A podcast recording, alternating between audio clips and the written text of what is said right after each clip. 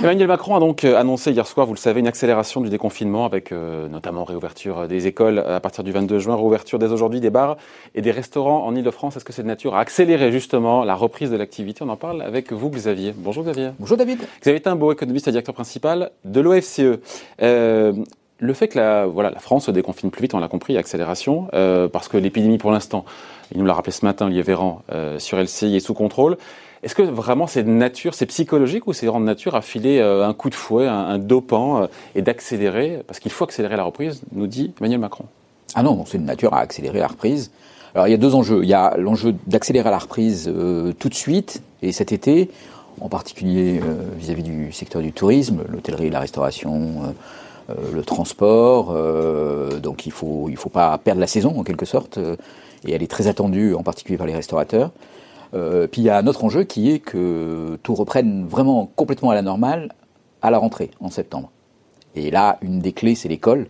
C'est-à-dire qu'il faut remettre l'école en route euh, pour que, parce qu'il reste peu de semaines d'école avant euh, les vacances, donc on pourrait se dire à quoi bon, mais en fait si, parce que voilà, ça, ça va servir à remettre l'école en route avant les vacances, peut-être un peu limiter la casse en matière de décrochage scolaire, et puis surtout s'assurer que dès septembre, à la rentrée scolaire, euh, tout le monde sera en ordre de marche, que les écoles fonctionneront, que les professeurs seront là, les élèves seront là, euh, et donc que les parents n'auront pas à garder leurs enfants. D'accord. Voilà. Et si les parents n'ont pas à garder leurs enfants, on l'entend, mais oui, ils peuvent aller travailler. Certes. Après, parce qu'on sait que toute la France est en vert et que notamment l'Île-de-France est passée en, euh, en, zone verte, est-ce qu'on va tous se ruer, consommer plus, voyager plus pour autant? Oh ben Ça, c'est l'inconnu. Voilà. Donc c'est l'inconnu. C'est mais en même temps pour que ça se produise, voilà, il faut lever les restrictions. Euh, nécessaire. C'est une, condition nécessaire. Alors est-ce que ça va être suffisant? On n'est pas sûr. Bon, maintenant, ce qu'on peut se dire, hein, c'est euh, voilà, les Français ont accumulé de l'épargne, pas tous, mais quand même un certain nombre. Il y a plein de chiffres qui circulent autour de cette épargne. Alors vous avez calculé 55 milliards, après j'ai entendu 80, la Banque de France dit 100 milliards à horizon de fin d'année. Oui, alors en fait, c'est à peu près les mêmes chiffres. Donc 55 milliards, c'est sur les 8 semaines de, confinement. Euh, on a ajouté à ces 55 milliards, en gros 25 milliards pour la partie déconfinement, donc celle qui a commencé le 11 Donc on est à 80 Donc on arrive à 80. Euh, pour la Banque de France, on continue d'accumuler, on continuerait d'accumuler de l'épargne jusqu'à la fin de l'année, c'est-à-dire qu'il n'y aurait pas de reprise de la consommation et, il y aurait toujours une consommation plus basse, euh, y compris après la rentrée.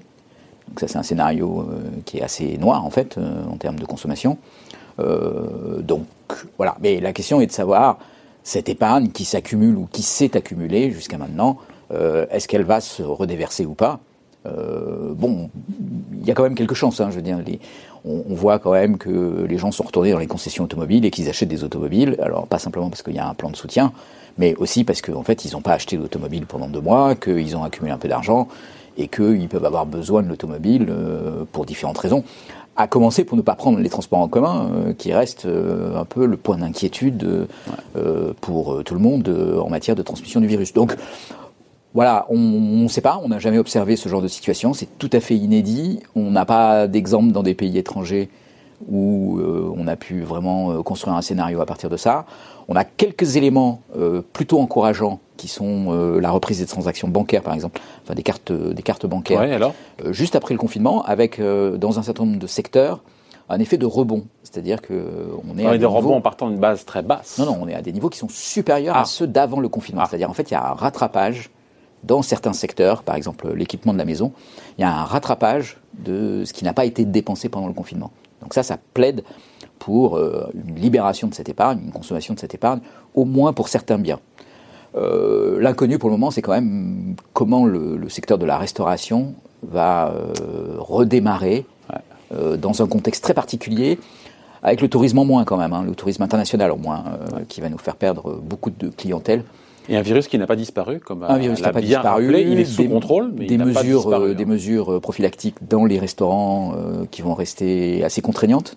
Alors peut-être qu'elles vont se relâcher progressivement, malgré tout. Enfin, on, quand on se promène dans les cafés à Paris, on s'aperçoit que ça ne préoccupe pas tout le monde, la distance de 1 mètre euh, entre les tables, par exemple. Mais bon, il est possible que ça se relâche et qu'il y ait un retour à la normale. Euh. Avec au final un été qui peut être assez festif, hein, c'est-à-dire oui, des gens qui ont été frustrés pendant plusieurs mois de sortie. Qui n'auront pas encore la tête dans cette rentrée qui peut-être s'annonce compliquée aussi. Voilà, et qui auront peut-être envie de se changer les idées, qui auront un peu d'argent à dépenser, et donc ça peut nous donner au total une reprise assez forte. au moins dans quelques secteurs. Donc voilà, on ne sait pas, on va regarder ça avec beaucoup de détails. Euh, il ne faut pas être euh, exagérément pessimiste, il ne faut pas être euh, non plus trop optimiste, mais le préambule, la condition nécessaire, c'est bien de lever les restrictions, de passer un message. voilà, il y a une phrase que, le président a employée, c'est le plaisir d'être à nouveau ensemble. Bah oui, il, voilà, il faut passer ce message qui est de dire, voilà, on n'est plus dans la distanciation, on est dans le rapprochement. Après, il y a eu ce chiffre aussi qui est sorti par le, le président hier soir. Il nous parle de 500 milliards d'euros de mobilisés pour sauvegarder sauver, sauvegarder les entreprises, euh, pour le coup, et les salariés. Bon, après, un dans l'absolu, la facture du quoi qu'il en coûte, euh, c'est pas mal. Elle est lourde, elle, est, lourde. 500 milliards. Pour les gilets jaunes, 17 milliards, ça a été compliqué. Là, c'est 500, mais sur les 500, il faut rappeler que c'est pas 500 milliards de crédits nouveaux. Sur les 500, les vrais crédits nouveaux, si, si je me réfère à la projet de budget rectificatif présenté mercredi dernier au Conseil des ministres, c'est 134 milliards d'euros. C'est pas 500. Et donc le reste, ce sont des prêts garantis par l'État. Ce sont des garanties apportées à des prêts. Euh, donc c'est des choses qui coûtent rien en fait. Euh, si tout se passe bien. Sauf si il y a un défaut. Euh, donc quand l'État prête 5 milliards à Renault, bah, si Renault ne fait pas défaut et l'État demande quelques garanties pour que Renault ne fasse pas défaut, bah, en fait ces 5 milliards peuvent même représenter un petit bénéfice hein, pour l'État parce qu'il peut y avoir une petite rémunération associée à cette garantie. Voilà. Donc la vraie facture, c'est pas 500 milliards, c'est 134. C'est 134. Euh, quand on met. Euh, oui, quand on met bout à bout. Euh, le travail, le, chômage partiel, enfin l'activité partielle, quand on met les reports, les annulations de, créances. Alors, les annulations fiscales. les reports de créances, c'est une, une, autre chose qu'on ne peut pas comptabiliser comme, comme un crédit nouveau, parce qu'il faudra les payer. Quand c'est des annulations de créances, oui, mais les reports de créances, euh, ça n'est jamais qu'un report. Donc, puis, puis, tous les plans, tous les plans de soutien, on l'a vu à l'aéronautique, alors tous les plans de soutien, euh, voilà. Après, il y, a une façon de calculer les plans de soutien qui est toujours euh, assez avantageuse. Si on se compare par rapport aux autres, parce que souvent on a entendu, oui, on avait l'un des plans de soutien d'urgence français était l'un des plus des plus massifs. Est-ce que c'est vrai quand on se compare en regardant uniquement les crédits accordés et pas sur les garanties faites sur les prêts? Alors, ce que vous dites est important, il faut faire abstraction des garanties, parce que bon, il y a, un effet multiplicateur en fait qui est énorme, et donc euh, c'est plus une affaire de présentation qu'une réalité. Euh, on est, disons, alors, on est parmi les pays développés, euh, parmi ceux qui ont eu les plans de soutien les plus importants, même si on a un plan de soutien qui est bien moins important que celui de l'Allemagne, par exemple. par contre, on a parmi les pays développés, et d'ailleurs l'Allemagne fait partie de cela aussi, on fait partie des pays qui ont mis un plan de soutien très en amont avec beaucoup de chômage partiel par exemple, à l'opposé euh, des États-Unis, où il y a un plan qui est annoncé, qui sera massif, mais qui va plutôt se déployer euh, sous forme d'une relance à partir de septembre. Or, en, mettant du, un plan sous forme de chômage partiel très en amont, ça permet d'en augmenter énormément l'efficacité. Alors c'est pour ça qu'on attend avec impatience ce qui va se passer en matière de reprise pendant cet été à la rentrée, parce que en fait le pari qui a été fait, c'était de vraiment de conserver conserver au maximum le tissu économique. Euh, limiter les dégâts, accumuler cette Certains épargne. disent que c'est ce qui fait qu'aujourd'hui ça a du mal à redémarrer. Parce que les chefs d'entreprise, voyant des chiffres d'affaires qui ne sont pas revenus au niveau d'avant-crise, se disent, oh là là, on va encore profiter, entre guillemets, ah, euh, euh, du, système de chômage partiel. Il y a une incitation à ne pas reprendre. c'est pour ça que le chômage partiel a été un peu durci dans ses conditions d'application, avec une part des entreprises un peu plus importante. et puis qu'il y a tout un tas de messages qui sont envoyés aujourd'hui sur la reprise de l'activité, la levée des, contraintes. Bon, il y a quand même les coûts fixes dans les entreprises hein, qui obligent les entreprises euh, à, pour couvrir ces coûts fixes, ça reprend une activité. Donc, on peut estimer qu'il y a quand même des puissantes incitations à la reprise d'activité, malgré tout. Et si le tissu économique a été bien préservé, ben on devrait avoir une reprise assez vigoureuse. Alors ça, on le verra dans quelques mois, mais on pourra comparer euh, entre les pays. Euh, une comparaison qui sera extrêmement instructive, c'est la comparaison entre des pays comme la France, l'Allemagne, l'Italie. Pour l'instant, c'est pas notre avantage en termes de récession dans ce, dans ce qui est prévu sur 2020.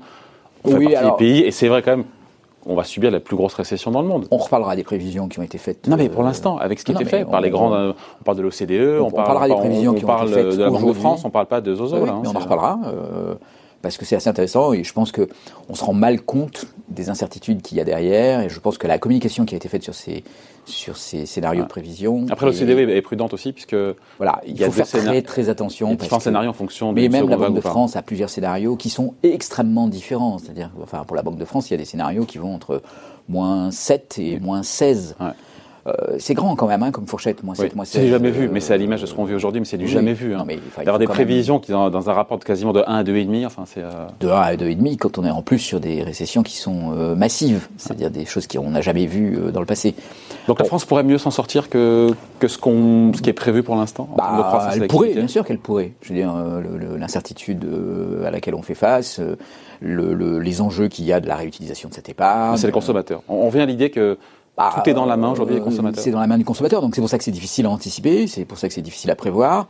Euh, il y a des tas d'arguments euh, qui peuvent faire que les consommateurs gardent leur argent par précaution, pour se préparer au pire ou par crainte d'une montée des impôts.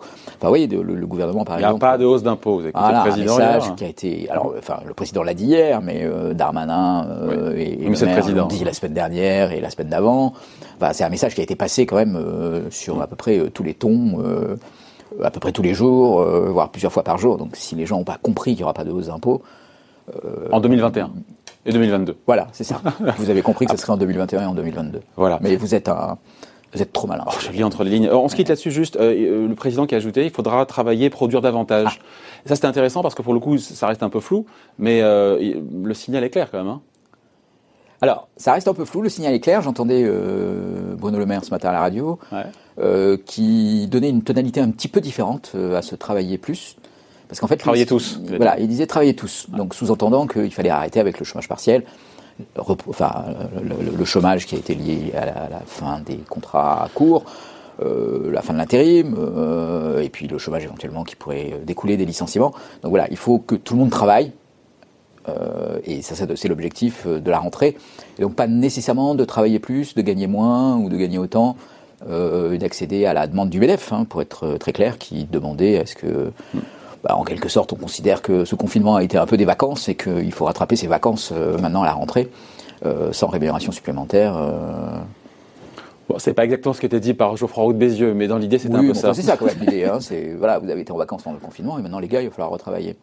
Bon, voilà. En tout cas, le travailler et produire euh, davantage, devra trouver, à mon avis, euh, peut-être euh, des mesures plus concrètes dans le cadre du, de son prochain discours, à mon avis. Peut-être qu'on aura plus de choses. Oui, et puis je pense que le gouvernement sera aussi en charge d'appliquer un certain nombre de mesures.